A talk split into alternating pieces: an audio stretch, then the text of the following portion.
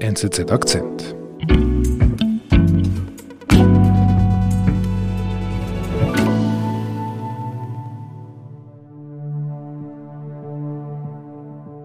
On May 7, 2021, one of the largest refined fuel pipelines in the United States, the Colonial Pipeline, experienced a cyber attack that shut down fuel delivery between the Gulf Coast and the East Coast. Die Pipeline, die fast die Hälfte der amerikanischen Ostküste mit Treibstoff versorgt, ist nach einem Hackerangriff abgeschaltet. Die Angst der Autofahrer, kein Benzin mehr zu bekommen, ist groß. cyber attack that's been called the worst of its kind in the US. We've heard about these attacks and data breaches, but they rarely have national security impact.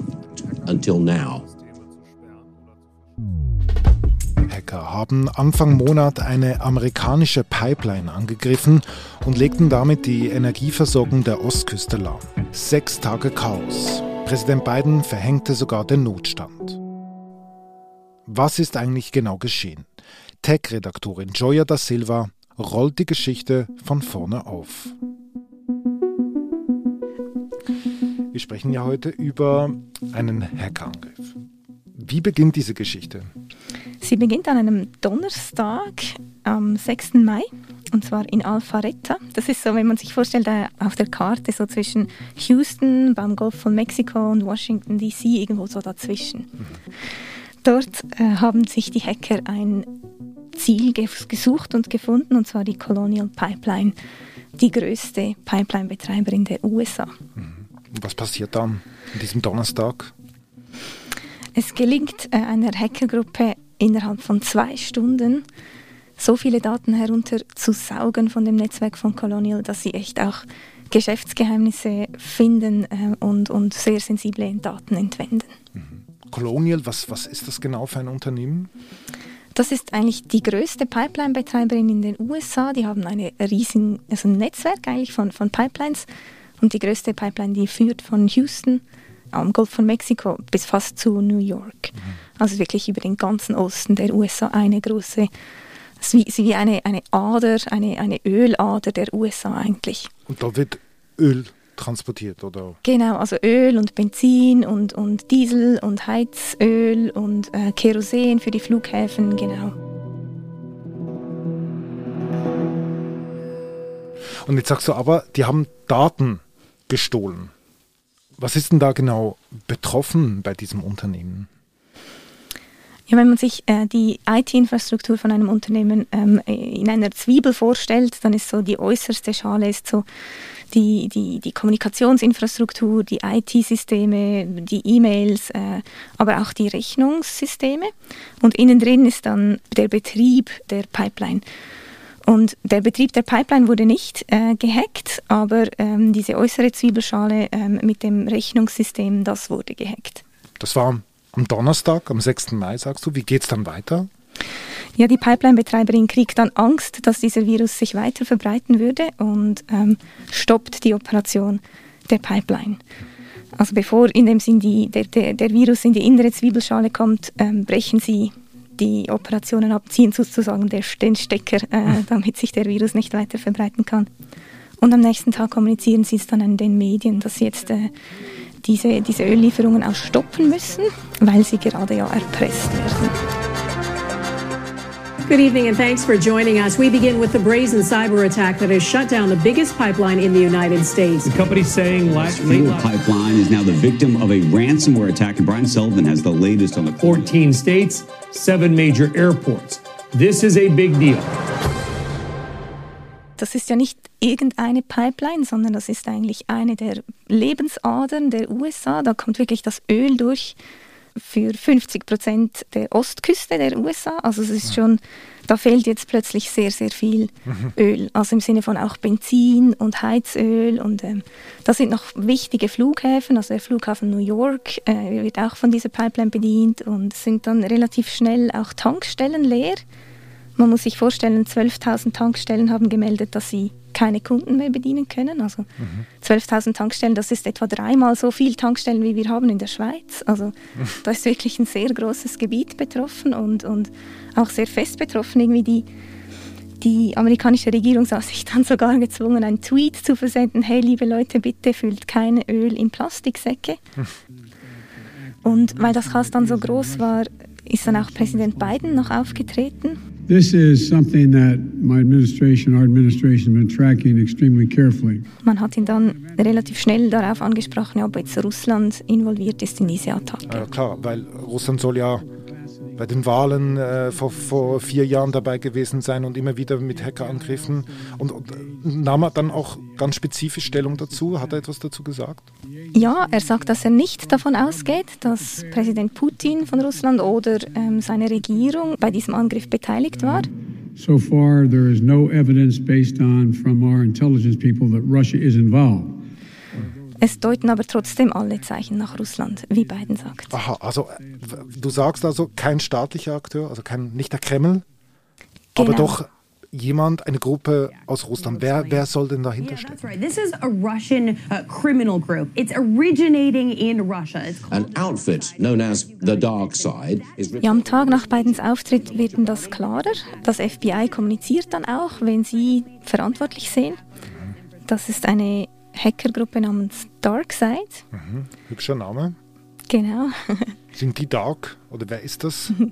Ja, das stellt man sich immer so vor, irgendwie so ein paar Hacker mit ähm, Pullover irgendwo oder so Kapuzenpullover irgendwo im, im Dunkeln. Und die Anonymous Maske natürlich, wenn ich höre. Ja, genau so stelle ich es mir inzwischen eben so gar nicht mehr vor. Ähm, ich glaube, das ist eine sehr, sehr professionelle Gruppe. Die sitzt in Russland, das weiß man. Das ist eine Privatfirma, die betreibt eigentlich Hacking als Geschäftsmodell. Also ein Business. Genau, das ist ein Business. Die haben Erpressungssoftware, äh, die sie bei ihren Opfern äh, auf, auf das System laden. Das sind sogenannte Ransomware, die verschlüsseln wichtige Informationen im System von, von Firmen. Und damit können die Hacker dann die Firmen erpressen. Also das Geschäftsmodell ist eigentlich immer das gleiche. Sie sagen eigentlich immer, wenn ihr uns kein Lösegeld bezahlt, dann entschlüsseln wir euch eure Daten nicht. Dann bleibt alles blockiert. Ne?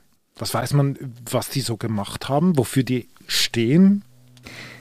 Ja, sie suchen sich grundsätzlich mal alle Firmen als Opfer aus. Sie haben aber eine Art Ethikkodex tatsächlich. Sie haben ähm, bei ihrer Gründung publiziert, dass sie eigentlich keine Firmen angreifen möchten, die überlebenswichtig sind für ein Land. Also keine Spitäler, keine Ausbildungseinrichtungen, keine Agenturen von Staaten. Mhm. Jetzt muss man aber sagen, dass natürlich mit dem Hack auf Colonial Pipeline genau. das trotzdem äh, eine sehr, sehr kritische Infrastruktur da betroffen war. Wenn man denkt, dass ja auch Ambulanzen mit ähm, Benzin äh, oder auf Benzin angewiesen sind. Mhm. Aber nochmals zurückzukommen, die haben sich einfach dazu bekannt. Genau, also am Tag nach Bidens Auftritt ist eigentlich eine Art Bekennerschreiben im, im Darknet aufgetaucht. Man muss sich vorstellen, Darkside, also diese Hackergruppe, die betreibt eine Art Medienstelle. Das ist ein bisschen skurril, aber die, die Gruppe ist eigentlich bekannt dafür, dass sie sehr ausgeklügelt kommunizieren. In einer Mitteilung haben sie dann geschrieben, dass sie der Gesellschaft eigentlich keine Probleme machen wollen, nachdem ähm, so viel Chaos herrschte im, mhm. im Osten der USA. Ähm, sie haben dann eigentlich gesagt, hey, wir sind eigentlich eine unpolitische Organisation, wir, wir arbeiten mit keiner Regierung zusammen, aber wir wollen einfach Geld verdienen. Also wir wollen niemanden schaden, wir wollen einfach Geld. Ja, genau. Und dann, wie ging es dann weiter? Am Tag 5 nachdem die Pipeline geschlossen wurde, wurde dann bekannt, dass Colonial sich erpressen ließ, dass sie tatsächlich bezahlt haben. This, as NBC News has learned, Colonial Pipeline paid nearly 5 million in ransom to hackers who infiltrated. Zwar haben sie 75 Bitcoins bezahlt, äh, das entspricht dem Wert von 5 Millionen US-Dollar, also schon eine, eine nette Summe für Darkseid. Und was passierte mit der Pipeline? Am nächsten Tag ist das Öl dann wieder gelaufen durch die Pipeline. Sie konnte wieder hochgefahren werden. Die Knappheit an den Zapfsäulen hat sich dann etwas entschärft. Tonight, the gas is flowing and the fear is fading. I'm like, happy.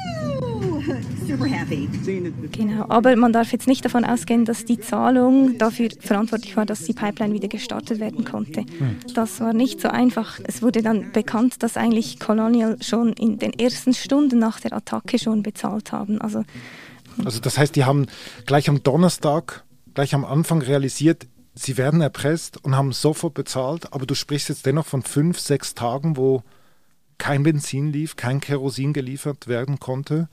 Diese lange Zeitspanne. Ja, genau. Das liegt daran, dass die Entschlüsselungssoftware von DarkSide einfach auch sehr langsam funktioniert hat. Also, was, was ist eine Entschlüsselungssoftware? Also wie muss ja, man muss sich vorstellen, die, die Systeme von ähm, Colonial Pipeline sind ja verschlüsselt. Man kann nicht auf die IT-Systeme zugreifen. Und diese Entschlüsselungssoftware, die soll jetzt das wieder lösen. Also die soll die Daten wieder zugänglich machen für, für die Firma. Und diese Software hat natürlich nur DarkSide. Diese Software hat nur DarkSide, genau. Das, das ist der Impressungsmechanismus, genau. Aber da kann man dann sagen, die Rechnung von DarkSide ging eigentlich voll auf. Ja, so hat es zuerst mal ausgesehen, aber später wurde dann bekannt, dass das Geld eigentlich eingefroren wurde, also das, das Konto mit diesen 75 Bitcoin oder diesen 5 Millionen Dollar, das wurde eingefroren, also das Geld ist jetzt gar nicht bei DarkSide. Und sie haben dann auch bekannt gegeben, dass sie sich auflösen und sie zitieren da in, in dieser Medienmitteilung, wo sie das bekannt geben, sagen sie auch, dass der Druck einfach sehr groß wurde von den USA und von Strafverfolgungsbehörden. Also man muss sich da vorstellen, das wird schon sehr unangenehm, wenn die Geheimdienste der westlichen Länder äh, hinter einer Hackergruppe her sind. Also das ist sicher äh, nicht mehr so angenehm. Mhm. Ähm, wenn du sagst, äh, sie lösen sich auf, heißt das, ähm, die gehen straffrei davon? Werden die verschwinden irgendwo in der Anonymität? Also viele Hackergruppen, die verschwinden dann tatsächlich irgendwie, sie bleiben sehr oft straffrei. Russland ist nicht dafür bekannt, dass sie Cyberkriminelle auf ihrem Territorium jagen oder verurteilen oder vor ein Gericht bringen. Da lässt man diese kriminellen Gruppen auch mal einfach ein bisschen gewähren. Schlussendlich helfen sie ja auch. Also wenn, wenn Russland ähm, den Westen ein bisschen destabilisieren möchte, was ihm was Russland ab und zu mal vorgeworfen wird, ähm, da spielen diese privaten Hackergruppen ja auch dem Staat in die Hände und Herrn Putin auch in die Hände. Mhm. Also das heißt, es wird nicht das letzte Mal sein, dass wir jetzt über einen Angriff einer Hackergruppe hören, wahrscheinlich einfach mit einem anderen Namen. Davon gehe ich aus, genau.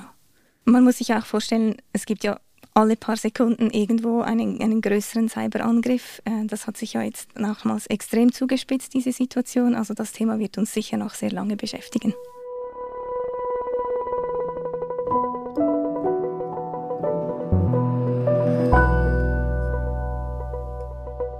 Liebe Joya, vielen Dank für deinen Besuch bei uns im Studio. Eine neue Welt, eine ja, unbekannte Welt, die du uns da vorgestellt hast. Vielen Dank für deinen Besuch. Eine dunkle Welt. danke dunkle vielmals, Welt David. Ja, danke. danke.